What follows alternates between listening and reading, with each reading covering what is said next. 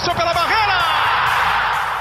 Gol! bola, posição legal, Mineiro bateu, bateu, bateu! Gol!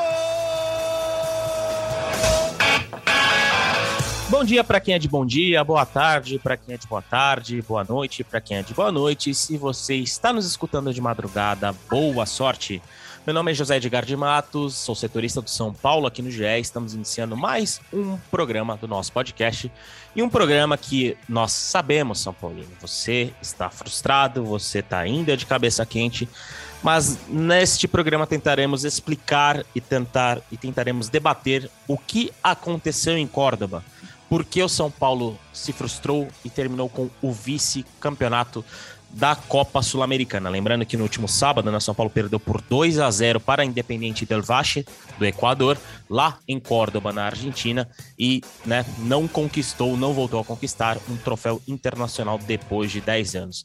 Mas nesse podcast a informação e os boletins estão sempre em primeiro lugar, sempre na prioridade. Antes de chamar os nossos outros dois convidados do programa, vamos direto lá para Córdoba. Na verdade, vamos direto para Buenos Aires, porque ele está no avião Vamos ouvir o que nosso incansável Eduardo Rodrigues, o Márcio Canuto da Raposo Tavares, segundo as más línguas, traz pra gente lá da Argentina, com, como sua última participação direto do país em que rolou a final da Copa Sul-Americana.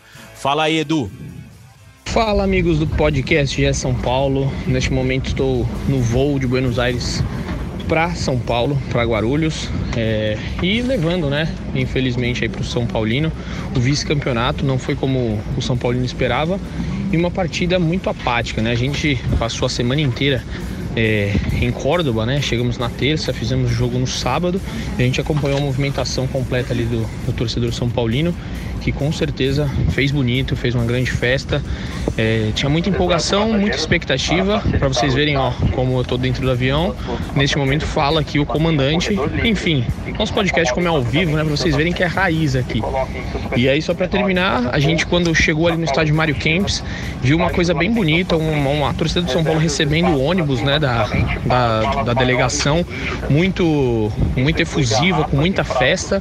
Fez ali, abraçou realmente o ônibus e a gente gente imaginou que dentro de campo São Paulo ia corresponder, é, mostrando né, como a importância de tamanha entrega do torcedor São Paulino, que fez de tudo para estar na, no, jogo, mas não foi o que a gente viu. Infelizmente, o, o torcedor São Paulino que esteve presente no Mário Kempis viu um, um, time completamente apático, um dos piores jogos do São Paulo na temporada e ficou muito ofuscado, né? O, toda a campanha que o time fez vinha é, conseguindo aí bons resultados na Copa e mais uma vez no final é, tira o São Paulo é, de uma taça, né? Já, já tinha sido assim contra o Palmeiras no Campeonato Paulista, onde ganhou o primeiro jogo, mas sofreu uma derrota cachapante no segundo. E agora em jogo único fora de casa foi totalmente dominado pelo, pelo Independente Del Valle, uma ótima equipe. E aí fica agora várias ficam várias dúvidas, né? O que será do São Paulo em 2023? Se o Rogério Ceni fica, se o Rogério Ceni não fica. Existe aí também é, provavelmente uma uma uma grande movimentação de jogadores que podem deixar o clube, caso de Miranda, caso do Éder, Rafinha, o Léo, né? O, o, zagueiro também já tinha recebido proposta da França, pode ser que saia. A gente fica aí agora na, é, na expectativa para ver o que, que vai acontecer com esse São Paulo, que tem jogos importantíssimos pelo Brasileirão, precisa tentar classificação para a próxima Libertadores e se não se classificar, o planejamento do ano que vem fica muito comprometido e com certeza muitos jogadores terão que deixar o clube se for contratar alguém terá que ser por baixo custo, né? A gente sabe que o São Paulo está aí numa crise financeira muito grande. Enfim, galera, é só esse boletim rápido aqui para vocês, para não deixar vocês na mão neste podcast que amo tanto. É, voltando para São Paulo e continuaremos aí cobrindo o tricolor. Tem já jogo na quinta-feira, é vida que segue. O São Paulo tem que juntar os cacos rápido porque o Brasileirão é traiçoeiro e Rogério Ceni sabe bem disso. Beleza, amigos? Um grande beijo e tô levando regalos, hein? Tô levando regalitos. Beleza? Ah, e só para deixar registrado aqui que fui no jogo da terceira divisão do Campeonato Argentino. Aproveitamos aí, né? Depois é, eu conto mais em outro episódio como foi essa essa minha aventura no jogo do Racing de Córdoba. Beleza, amigos? Um beijo para vocês e até daqui a pouco de volta aí no Brasil. Valeu! Aí, tá aí nosso incansável Eduardo Rodrigues, que trabalha até na volta, no avião de volta. Nesse momento, imagino que ele já esteja decolando rumo à capital paulista. Nosso Edu traz esse relato bem bacana de quem esteve muito perto do São Paulo nesses dias em Córdoba. Quem também esteve colado ao São Paulo é o nosso Caio Domingues, nosso voz da torcida, que também viajou a Córdoba, também acompanhou a final lá no estádio Mário Kempis. E, Caio, sei que imagino que o sentimento principal seja uma decepção, seja uma frustração, mas eu queria que você relatasse para o torcedor e para a torcedora que nos escuta nesse podcast como foram esses dias em Córdoba é, e qual que foi o sentimento que você volta é, diante da derrota para o Independente Del Vale. É, qual, qual, palavra você, como torcedor, como representante da torcida São Paulina nesse podcast, aqui no GE, pode dizer para os seus também colegas são paulinos e são paulinas do que o São Paulo deve encarar pela frente nesse restante de temporada. Seja bem-vindo no programa, meu amigo. Fala Zé, fala Léo, todo mundo que nos ouve. É, acho que a gente tem que, tem que separar a minha análise em dois momentos, né? Até o apito inicial e depois do apito inicial. Eu vim aqui em podcasts anteriores dizendo que eu tinha me tornado contra a experiência de final única pela questão logística, pela questão dos valores, pela disponibilidade de hotéis, isso tudo permanece. É, isso tudo foi muito difícil para os torcedores, boa parte das pessoas que a gente conversou lá, a gente viu o tamanho do sacrifício que quem fez, é, que quem estava lá fez, e, e, não foram poucos os casos, gente que vendeu carro, gente que foi de carona, gente que chegou com o jogo andando, porque ficou preso na, na, na alfândega terrestre e depois voltou logo em seguida, assim, de todos os tipos de histórias que a gente ouviu. Só que o período em Córdoba é, foi uma das experiências mais legais que eu já tive como torcedor, até o apito inicial, sabe? A cidade inteira era tomada por São Paulinos, em qualquer lugar que você fosse, em restaurante, na praça, na, perto do estádio, você, é, você viveu, a gente viveu uma final de uma forma muito diferente do que a gente está acostumado. Quando o jogo é aqui no Morumbi, você vive essa final minutos antes do jogo, né? Cada um vai para o seu trabalho, da sua casa, ali não. Ali você, era uma atmosfera de, de mais de 24 horas, então você respirava.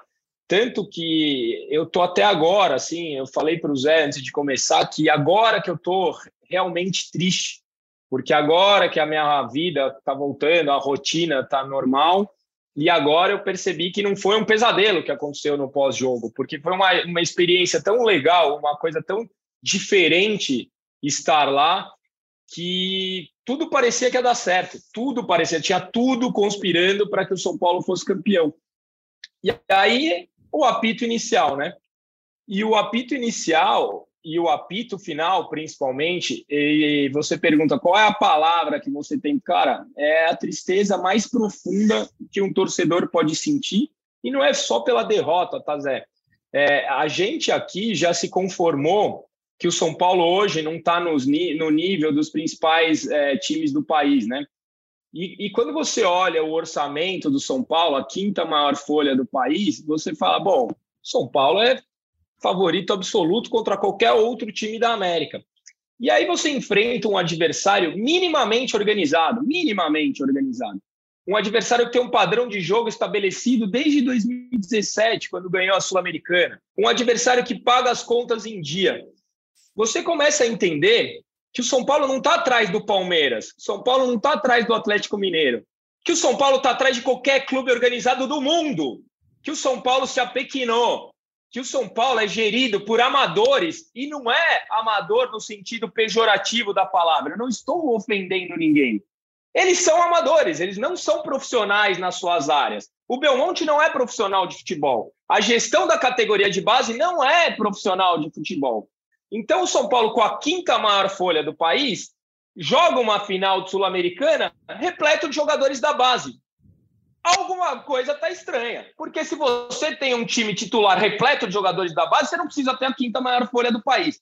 Então, o São Paulo está desorganizado. São Paulo foi derrotado nessa final nos últimos 14 anos. E essa final era, era muito importante para a gente, muito importante, porque a gente sabia que o São Paulo estar ali era algo fora do planejado, era algo fora do, do previsto. Quando começa um ano, quando começa uma temporada, você não imaginou que o São Paulo fosse disputar duas finais. Você não imaginava que o São Paulo fosse chegar em duas semifinais. E chegou. E chegou, sabe-se lá como, porque aí eu preciso começar a falar desses jogadores. Esses caras tremem na hora decisiva, e não é só nesse jogo. Eu venho falando isso desde 2020, cara.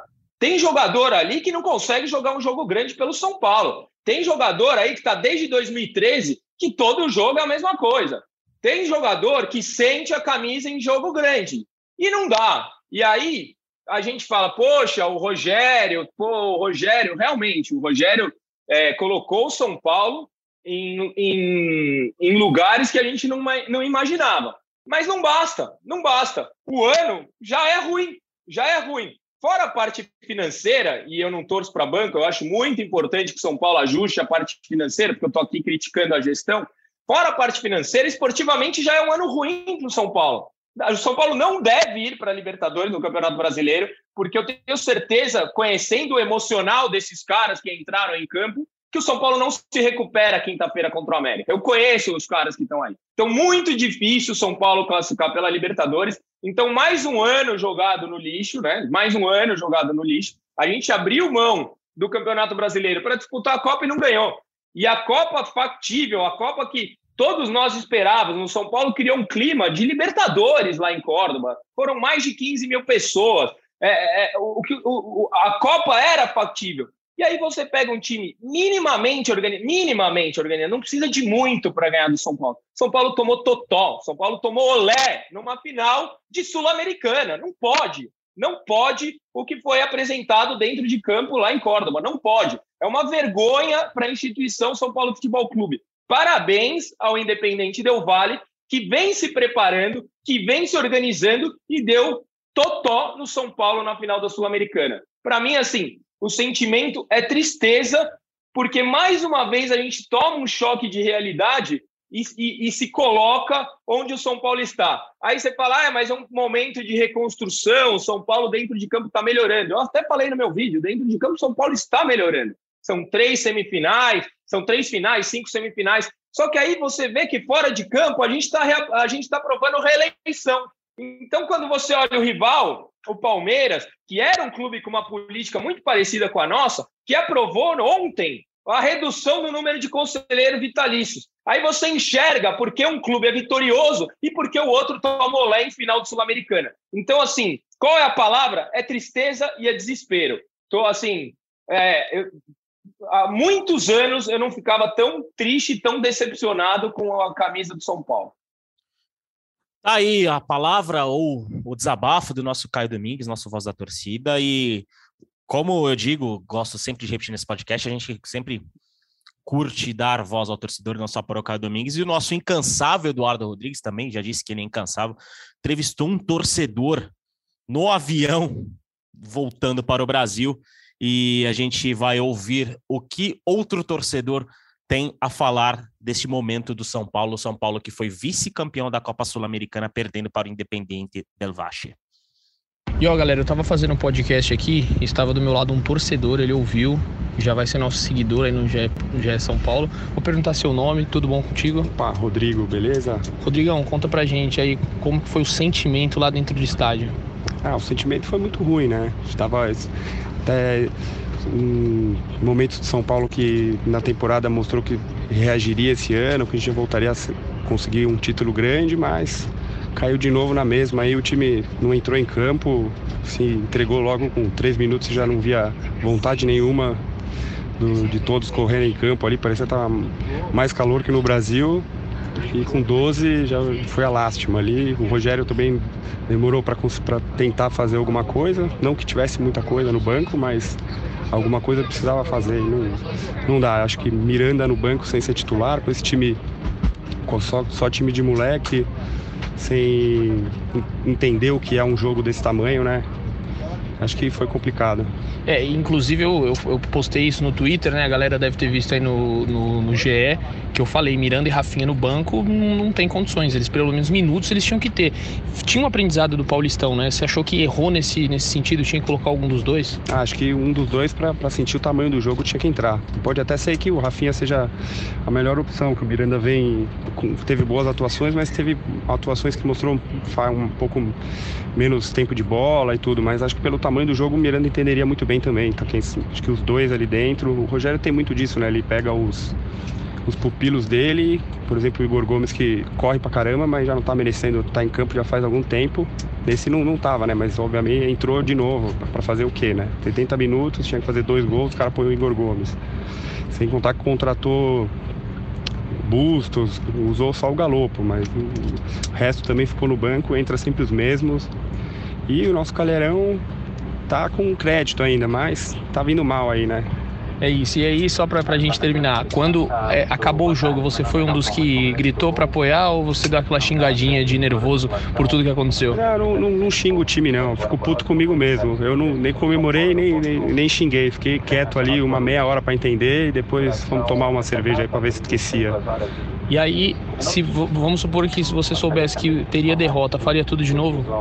Pa, paixão pelo São Paulo é sempre a mesma, né? Acabamos de falar com entre os amigos que para ser mais rápido, a próxima vai ter que ser uma primeira fase, não vai dar para esperar uma final de novo, que vai demorar uns 10 anos de novo aí. Então você acha que daqui para frente a coisa ainda continua complicada? Não é um momento de virada do São Paulo, ano que vem vai sofrer. Pelo contrário, acho que agora essa foi a derrocada, a gente tem tá na beira do abismo aí para vir para uma fase pior ainda que a gente estava. Sair todo mundo que está imaginando sair, Rogério também está balançando, não acho justo, que eu acho que ele fez muito pelo São Paulo no total, mas entenderia uma saída dele agora até mesmo uma pedida de demissão dele mesmo. E se ele sair, vai sair muita gente, né? Aí no, o, time, o time em si hoje é Caleri e mais uns dois no máximo, né? A gente não tem goleiro, tem tudo bem. O Felipe, é, Felipe Alves é um pouquinho melhor do que os outros que a gente teve depois do Rogério, mas não é um goleiro mais que nota 6 ali, né? Então não dá. Tá aí, então, palavras fortes o seu sobrenome, desculpa. Bocalão.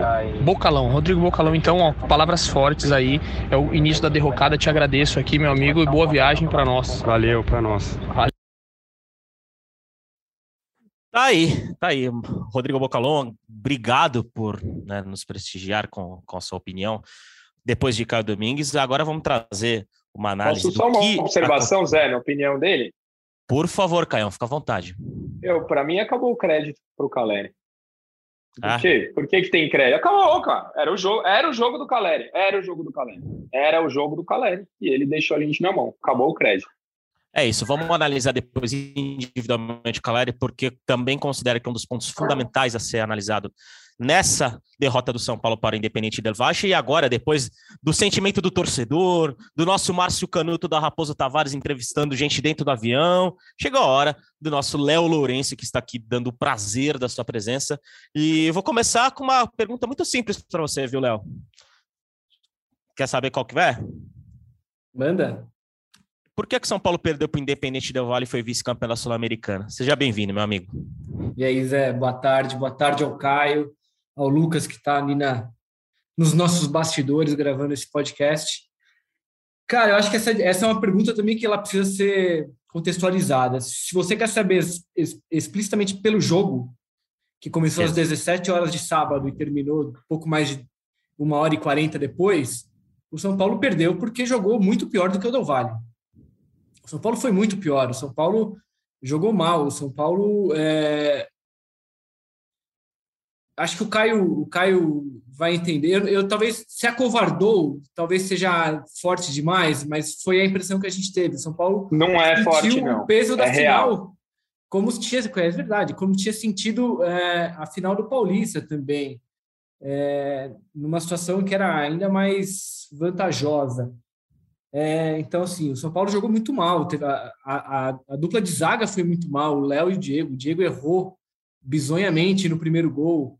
O Léo poderia ter, ter feito melhor a cobertura no primeiro gol. É, o Caleri, como o Caio falou, o Caleri teve pelo menos três chances, pelo menos, três boas chances de marcar. Sem contar as que ele ficou impedido. Não né? marcou. Né?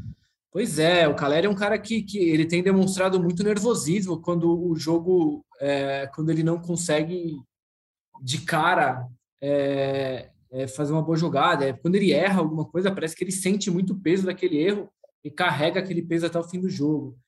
Então, o Luciano, a gente, a gente não viu o Luciano, que é esse cara que, que a torcida gosta tanto pelo, pelas demonstrações de, de, de raça, principalmente, né? Pela forma como ele sente o jogo ele passou praticamente invisível no jogo. É, sabe, o Galopo, principal contratação do São Paulo, é, se você for considerar pelos valores, talvez a maior contratação da história do São Paulo. E numa final, essa maior contratação jogou o quê? 20 minutos? Né? 30 minutos, talvez, e também não, não, não teve nenhuma, nada que, que tenha colaborado ali com o São Paulo. É, acho que o Felipe Alves ele, é o, ele não é responsável pela derrota, mas o São Paulo terminar uma temporada com o Thiago Couto, Felipe Alves e Jandrei como seus três goleiros demonstra a dificuldade. Com a quinta maior folha. Pois é, demonstra toda a dificuldade que essa diretoria tem de se planejar e de buscar jogadores. Né? O caso do Felipe Alves acho que é muito emblemático. De novo, assim, né, não o culpo pela derrota, nem ao Jandrei também. Acho que são jogadores é, bons para compor elenco, mas que não têm o tamanho do gol titular do São Paulo. Assim. É, e o Felipe Alves demonstra muito isso, a forma como ele foi contratado. A gente já lembrou que várias vezes o Felipe Alves foi contratado às pressas para que ele pudesse jogar a Copa Sul-Americana, é, porque o prazo de inscrição ia terminar dali dois dias. O Jandrei estava machucado, o Thiago Couto é, estava jogando muito mal, a diretoria já tinha perdido o Volpe meses antes e não se mexeu, ficou esperando com que o Thiago, Vol, o Thiago Couto é, demonstrasse condições de ser o reserva do Jandrei. E aí, de repente, nem o Jandrei demonstrou mais condições de ser titular, e o Felipe Alves, que foi contratado às pressas, de repente se torna o goleiro titular do São Paulo no jogo mais importante do ano. É uma bagunça, é uma bagunça. Acho que o São Paulo. É, e aí já te respondo num outro contexto. Acho que o São Paulo perdeu esse jogo também por causa disso porque o São Paulo é um time que, que foi levando, assim, as coisas foram acontecendo, não pareceram muito planejadas. É, e, eu, e aí eu vou discordar um pouco do Caio, acho. É, eu acho que dentro de campo o São Paulo é melhor do que o São Paulo terminou o ano passado. E isso é, precisa ser valorizado, assim. E eu coloco isso muito é, na conta do Rogério Ceni. Acho que o Rogério Ceni é muito responsável por ter feito o São Paulo melhor do que ele pegou. É, e eu acho que ele faz isso a passos de tartaruga, porque são as condições que ele tem. Assim, eu não, eu não vejo ele tendo condições de fazer isso de maneira mais rápida, é, porque eu acho que o entorno dele é complicado. São Paulo tem tido dificuldades de, administrativas. É, não só pela falta de dinheiro, São Paulo não tem dinheiro, a gente sabe disso. E, e mesmo não tendo dinheiro, teve essa contratação do Galopo, que é uma coisa super, é, super difícil de compreender até agora, porque a explicação que nos deram para essa contratação é difícil de, de, de, acreditar até. Por mais que eles falem, olha, olha, teve um investidor. É, cara, que investidor é esse, sabe? A gente já perguntou isso a todos os dirigentes de São Paulo, eles se recusam a responder. É, é uma falta de transparência. A, se, apa, se apega a supostas cláusulas de confidencialidade, né? Para não. Pois é, que não faria muito sentido numa situação comum em que alguém investe num jogador em busca de exposição e essa exposição ela é proibida pelo não faz sentido e a gente já falou sobre isso outras vezes é, é o São Paulo em que na antivéspera nas anti, né, na, na, na semana anterior à principal decisão do torneio toda a diretoria estava preocupada em fazer passar uma mudança de estatuto que tinha sido rejeitada pela, pelos sócios seis meses atrás.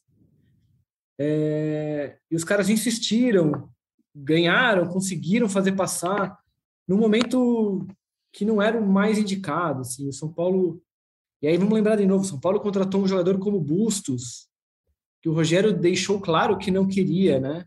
Ele não falou isso de, de com essas palavras, mas quem, quem viu as declarações do Rogério entendeu que ele não queria o jogo Bustos, por exemplo. Tanto que é um jogador que não tem jogado. O cara que acabou de chegar para reforçar o ataque e que não entrou em campo na final também, sabe? O Rogério priorizou, priorizou o Marcos Guilherme nesse, nesse período pós-janela. Então, acho que o São Paulo tem muitos problemas. É, acho que, acho que há um, na diretoria há uma preocupação muito grande em concentração de poder, em, em, em estender os seus próprios é, mandatos, foi o que a gente viu recentemente. O Rogério me parece que foi tocando o barco meio que sozinho ali, do jeito que dava, fazendo as críticas dele, conseguindo algumas coisas por meio de pressão e pelo apoio que ele tem da torcida. É, então eu acho que o Rogério, quando ele fala de deixar o São Paulo, é, eu acho que ele corre o risco de cometer o erro que, que outros cartolas vêm cometendo, assim, de, de, de não acreditar nesse processo de reestruturação. É muito lento. São Paulo faz um processo que é muito lento, de verdade. É, mas eu não sei se outra pessoa, a não ser o Rogério, teria condições de, de manter esse trabalho nesse momento, porque ele dá uma coletiva e ele gera uma pressão que os cartolas não conseguem ignorar. Nem os jogadores, aí é que está o problema. Ele está falando é. que se perder, sai faz duas semanas, ajudou em Exato, exatamente. Era isso, exatamente, era isso que eu ia falar. Então, acho que assim, essas declarações dele deixando a porta aberta para uma possível saída, elas causam elas causam um problema no São Paulo que ele poderia evitar, simplesmente. Ele poderia Total. simplesmente evitar. Ele não precisava fazer isso. É, de novo, acho que o Rogério é a melhor opção ainda para manter esse processo, que é lento, de novo, é lento. É, talvez ele consiga acelerar isso em breve, mas é lento. Acho que a temporada do São Paulo não foi perdida. São Paulo tem um time melhor do que tinha no ano passado. São Paulo chegou a duas finais. São Paulo é, vendeu muitos jogadores, então o caixa vai estar tá melhor. Só que o Rogério não ajuda com essas declarações. Ele, ele cria um clima é, de, de a, a, impressão que dá às vezes é que é o Rogério fazendo de novo aquela pressão que ele fez no ano passado para que a diretoria investisse e tal. Eu acho que ele não precisava disso nesse momento, sabe? Há 15 dias da final da Sul-Americana, ele responder que se não vencesse, ele poderia sair ou, ou algo que foi interpretado dessa forma. Então acho que acho que há um acho que há uma confusão grande no São Paulo que o São Paulo vai ter que é, a diretoria, a comissão técnica, eles vão ter que sentar para clarear as ideias, porque está tudo muito nebuloso, muito obscuro, ninguém sabe. Assim, a diretoria tem dito que o que não quer que o Rogério saia, e me parece que é, uma, é um desejo real, não por convicção, mas porque essa, essa é uma diretoria que, que não tomaria uma atitude dessa sem sentir que o Rogério perdeu o apoio da torcida, por exemplo. É, não me parece que a diretoria faria algo nesse sentido. Mas, como eu disse, o Rogério, as declarações dele não ajudam. Ele poderia ter trabalhado de outra forma para tranquilizar o ambiente. Acho que isso não aconteceu. Agora resta ao São Paulo o Campeonato Brasileiro e, e uma campanha que carrega uma campanha muito ruim por causa dessas escolhas que foram feitas e que se pelo segundo ano não chegar a Libertadores, como é o mais provável hoje, é, tudo vai ficar mais difícil. Né? Ô, Léo, mas eu concordo com você. Não, você falou, ah, vou discordar do Caio, a gente está na mesma página. Eu acho que o São Paulo é um time melhor, mas ainda é pouco. E é por isso que eu estou tão chateado de ter perdido a final. Porque essa final poderia nos encurtar uma distância que é enorme para a recuperação. A distância do São Paulo é enorme. Um título Sim. internacional, uma vaga direta, poderia encurtar, não iria resolver os problemas. Então, assim, a, a, o meu questionamento ao Rogério é mais nessa linha do que você está falando. Para mim, ele colocou uma pressão a mais no grupo do que não precisava. Concordo com o, o, o outro torcedor, o Rodrigo, né? Concordo que eu acho que ele demorou para mexer e eu discordo quando ele disse, ah, colocou o Igor Gomes. Para mim, o Igor Gomes entrou bem na partida. E eu concordo que discordo também quando ele diz, tá certo que não tinha muita coisa, tinha, tinha muita coisa no banco. Tinha o Rafinha, tinha o Bustos, tinha o Igor Gomes, tinha até o Nicão, né? Parece que estava lá, acho que não jogou, sei lá, tinha, tinha o que fazer. E, e, eu acho que ele colocou uma pressão desnecessária. E o que eu falo é que assim, o São Paulo precisa caminhar, mesmo que seja passo de formiga, como vem fazendo, em busca de um futuro melhor. Quem não topa, tchau, tchau, porque vai ser difícil. Se alguém sentou ali achando que ia ser fácil, tá, escolheu o clube errado. Ninguém foi enganado. Olha, São Paulo é mil maravilhas.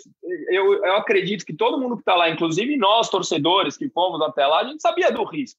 A gente sabia o que é o São Paulo. Eu não me iludi achando que o São Paulo tinha virado bom de uma hora para outra. E o Rogério também, e o Miranda também, e o Rafinha também, e, o, e todo mundo que veste a camisa do São Paulo sabe. Então, assim, quem não topa, tchau. Não é favor jogar no São Paulo. Eles ganham e bem para estar tá lá.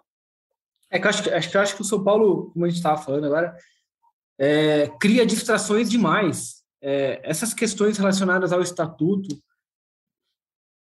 né, a gente não, não pode esquecer, esse, é, ainda que tudo bem, vai, era a, a, questão da reeleição era parte de um pacote maior é, que eu acho que era muito mais nocivo ao São Paulo, muito mais nocivo, porque ele geraria uma concentração de poder muito grande, aquela questão da, do, do, da ampliação do mandato dos conselheiros, a questão do, do da questão dos vitalícios tal, mas a gente não pode esquecer que é, foi uma ideia rejeitada é, oito meses atrás. Os caras retomaram essa pauta. É, e, e, e o, o, Rogério, como aí o Caio falou também, algumas declarações que, para quem foi jogador de futebol por tanto tempo, ele sabe que esse tipo de declaração geraria um questionamento é, que não era necessário nesse momento. Né? Então é isso, assim. Então o Rogério, assim, tá, Rogério, bom, o time perdeu, você vai sair. E aí ele mantém o, a questão, não, agora vou pensar, vamos analisar com calma, tal. Ele deveria ser mais claro com relação a isso. Sabe, o cara é um, é um treinador que acabou de assinar uma renovação de contrato até ano passado, acho que ele deveria deixar isso mais claro. É, nos parece que ele condiciona a permanência dele a possibilidade do São Paulo estar na Libertadores.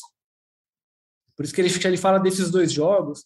Com duas vitórias, o São Paulo volta a sonhar com a possibilidade de terminar entre os oito ali. É possível que, que o oitavo colocado vá à Libertadores. Só que eu acho que o Rogério não devia condicionar a permanência dele à Libertadores, mas sim a continuidade do trabalho, assim, que acho que hoje é o mais importante, é continuar um trabalho de recuperação do São Paulo. É, o São Paulo não está com problemas em 2022. O São Paulo é um time que passou os últimos 10 anos colecionando fracassos. Então, assim, não é uma exclusividade do trabalho do Rogério é, essa, essas dificuldades, não, são não é uma exclusividade. Então, acho que ele, ele deveria pensar mais na manutenção do trabalho e nesse, nesse, nesse processo de recuperação do São Paulo do que condicionar a permanência dele a uma vaga na Libertadores. Eu acho que isso é o mais importante. Assim. O São Paulo pode ser que ele não esteja na Libertadores ano que vem também mas acho que ele está caminhando para que ele volte a Libertadores, se não no ano que vem no outro, sabe? Acho que as coisas estão acontecendo devagar, mas estão acontecendo. E precisa parar de criar distrações. Tem, tem muita coisa acontecendo fora de campo que, que colhe atenções desnecessárias. Mas essa distração, eu prometo que é a última vez, é que eu, não, juro, juro. Não, até, até já para emendar para você, Caio. É, você como torcedor tem se irritado com essa postura do Rogério? É, essa, é, essa não vou dizer lenga-lenga, mas o Rogério tem contrato assinado. O Rogério tem contrato assinado até o fim do ano que vem. E, e do lado do clube, aí eu não estou dizendo se está certo ou se está errado a postura da diretoria, do lado da diretoria estão certos de que o Rogério vai começar o trabalho no ano que vem. Só que isso parte muito mais do Rogério. Essa postura te incomoda muito? Bom, eu sou conhecido como passador de pano do Rogério, né? Todo mundo me xinga porque eu defendo o Rogério. É, sim, está me irritando, está me irritando, porque do jeito que está colocando as coisas, está parecendo que, olha, eu estou aqui de favor, hein? Não é. O Rogério é o técnico contratado, com contrato assinado, com um belo salário, apesar de ele ter dito que não sabe quanto cai na conta, é um ótimo salário, é um ótimo salário, é maior do que a média do Campeonato Brasileiro. Então ele é contratado, ele tem um bom. E está me irritando sim. Ou, ou o Rogério compra a ideia Bom, o Rogério não compra a ideia. O Rogério não está no São Paulo apesar do Casares e do Belmonte. O Rogério está no São Paulo com o Casares e com o Belmonte. O Rogério endossa a diretoria sempre. Então, assim, de vez em quando ele dá a entender que ele está lá, que ele está fazendo protesto, mas não, ele está endossando o trabalho da diretoria, tanto o Rogério quanto o Murici. Então, assim, é, ou faz parte ou não faz parte. Está me irritando, sim. E sobre as distrações, que era a interrupção que eu ia, te, que eu ia fazer, né? as distrações são propositais. Por que, que a distração, por que, que o voto não foi no mês de Copa do Mundo? Porque era em férias, em que ninguém está viajando, que está todo mundo aqui. Porque eles queriam que abafasse a notícia da, da reeleição no meio de uma, uma final. Então, essas distrações, elas são planejadas. O que é mais triste, o que deixa o torcedor mais irritado. Não é por acaso que foi votado na semana da final, é de propósito que foi votado na semana da final para que se fale pouco dessa reeleição. Então, assim, o São Paulo cria distrações, o São Paulo cria obstáculos contra si próprio. E é por isso que o torcedor fica desesperado quando a gente perde um jogo como esse. E aí você não tem, você não tem mais em quem se apegar, porque vamos lá, nós torcedores, é, meu, foram 16 mil, 17 mil até a Argentina. A, a torcida, a casa da torcida organizada em frente ao Morumbi, tinham mais de mil pessoas. A, é a maior média de público do São Paulo em não sei quantos anos. A camisa 3 esgotou em menos de duas horas. A torcida do São Paulo faz a sua parte, não é de hoje. A torcida do São Paulo não tem mais o que fazer. E quando você começa a ver todas as suas possibilidades se desfalerando, desfalerando, é, vocês entenderam? Você, você fica em desespero. Aí o seu ídolo, o cara que está ali como um escudo para você, o, o, quando você olha para o banco, você fala, puta, aquele ali, ó, ele é um de nós, inteligente e que vai buscar a recuperação do São Paulo. Quando ele começa a jogar essas no ventilador, acabou, você fala, ferrou. E agora? O que vai ser do São Paulo? Aí você fala, não, vamos lá, a diretoria tem um plano. Não, os caras estão pensando em reeleição. Aí você fica desesperado, cara. Essa, é, mais do que irritado, eu fico desesperado de ouvir essas entrevistas do Rogério. Ele está comprando a reconstrução do São Paulo ou não está? ele deixa a gente inseguro, cara. Deixa, eu, eu tenho certeza que tem jogador que entrou pressionado por causa dessa declaração. Tenho certeza. Eu sei que, que tem jogador aí no grupo do São Paulo que não lida bem com essa pressão. Tem. É, e o São Paulo vai ter pouco dia para recuperar os cacos, né? Já tem um jogo muito importante na quinta-feira. Né? Encara o América Mineiro lá em BH. O América que tem cinco pontos de diferença. O América tá na oitava colocação, né? O G8 ali, o limite da Copa Libertadores nesse momento. Então vai ter pouquíssimo tempo para se recuperar e a missão é mais é, difícil do que parece, né, Léo Lourenço? Porque além dessa desvantagem, se, se o São Paulo perde na quinta-feira, complica de vez esse papo e o tempo fica muito mais curto para uma reação que vai precisar ser muito mais acelerada na busca de pelo menos uma vaga entre os oito, né?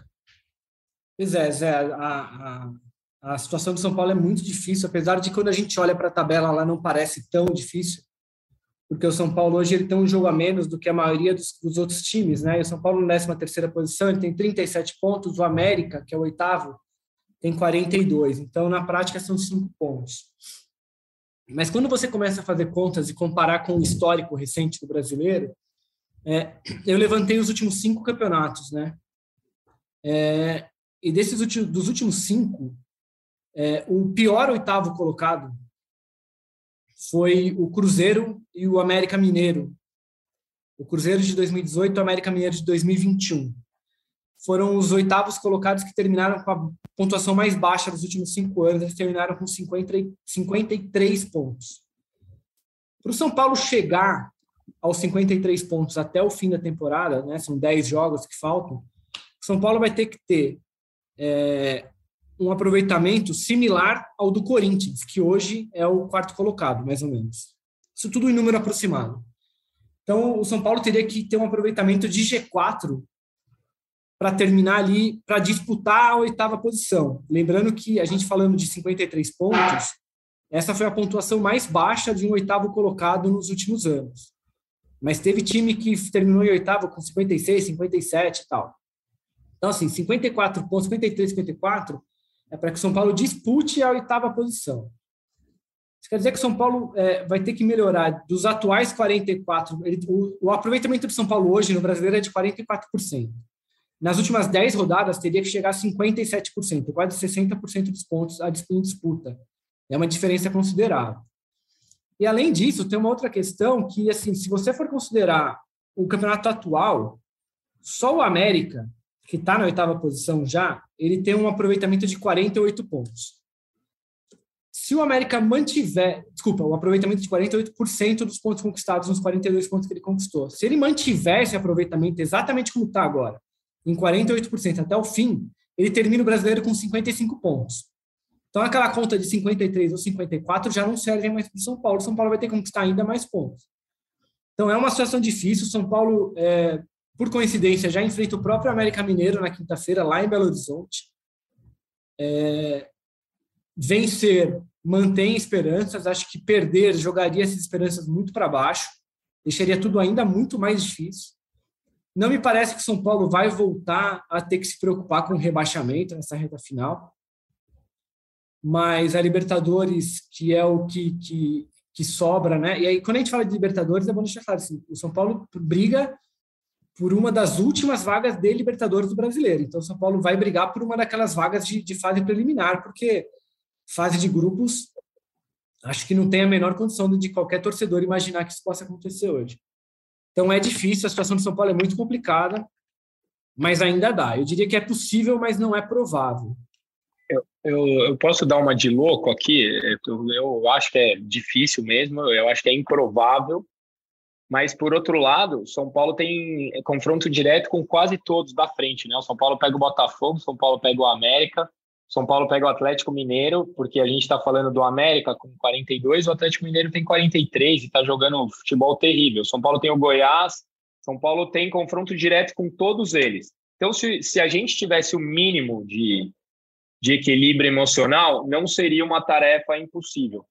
É, e tem um ponto, né? A pré-Libertadores, que normalmente ela é terrível para os clubes brasileiros, porque a gente joga em fevereiro, esse ano ela é melhor para os clubes brasileiros, porque a gente para um mês da Copa do Mundo.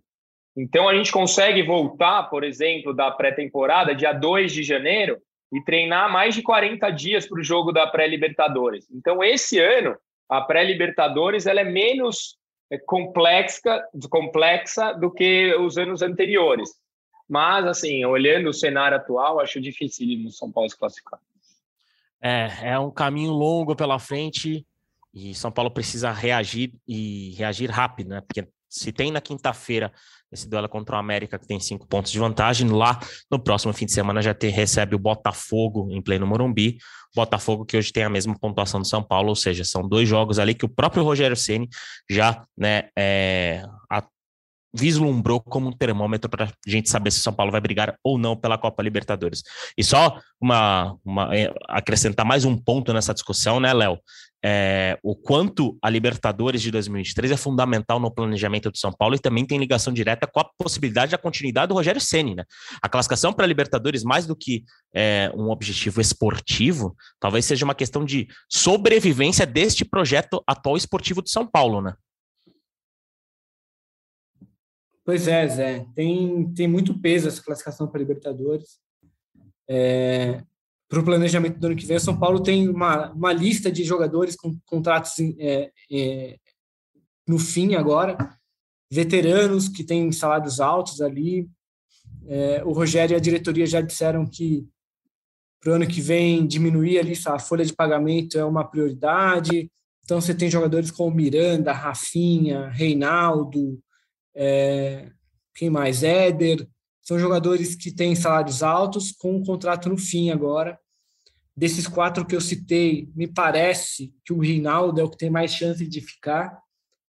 É, o Éder, pelo que a gente ouve, é um jogador de caso resolvido, que não fica. O Miranda nos deu uma entrevista em que deixou tudo muito aberto também. É, o Rafinha também parece que, que é uma situação um pouco mais complexa. Então, o São Paulo deve perder, vai ter uma reformulação boa no, no, no, no elenco, é, vai ser obrigado a repor jogadores, porque é, já não conta com um elenco numeroso, né? não, tem, não tem reposição dentro do próprio elenco, então vai ter que contratar. É, a gente lembra que as contratações que foram feitas nos últimos dois anos, uma parte considerável delas não funcionou.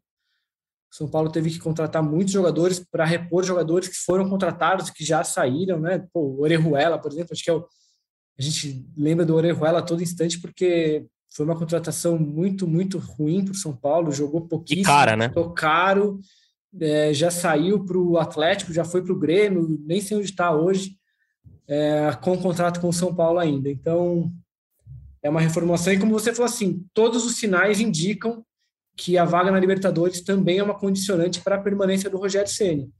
Então pode ser que o, Rogério, o São Paulo tenha que buscar um treinador também, apesar de ter um treinador com contrato até o fim do ano.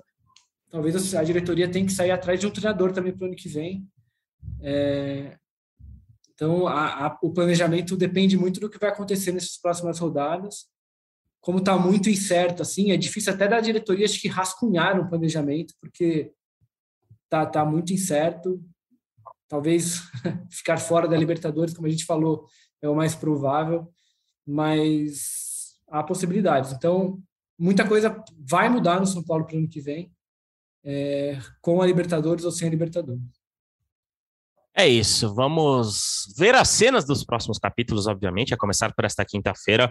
É, até fazer uma, uma propaganda pessoal, poderíamos dizer assim. Né? A partir de amanhã, nós do GE. Globo estaremos lá do lado de São Paulo, em Belo Horizonte. Estaremos né, nessa viagem acompanhando a equipe do Morumbi nesse primeiro compromisso depois do decepcionante vice da Copa Sul-Americana. Decepcionante não apenas pela, pelo vice-campeonato, mas principalmente pelo que o São Paulo apresentou sábado contra o Independente Del Vale. Vamos rumando para o fim do nosso podcast. Eu só quero deixar registrado a minha opinião, que eu acho que também é muito muito problemática a postura do Rogério Ceni nessas últimas semanas diante dessa de colocar em xeque a sua própria continuidade, principalmente depois de ter um contrato assinado lá atrás e em que a diretoria deu um respaldo esportivo de projeto, de acreditar no projeto dele.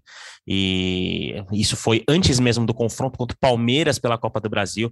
O Rogério já tinha assinado essa renovação e colocar em xeque essa continuidade para 2023 é algo bem problemático, algo que atrapalha e muito o São Paulo e que cria, como o Léo bem disse nesse podcast, uma distração completamente desnecessária.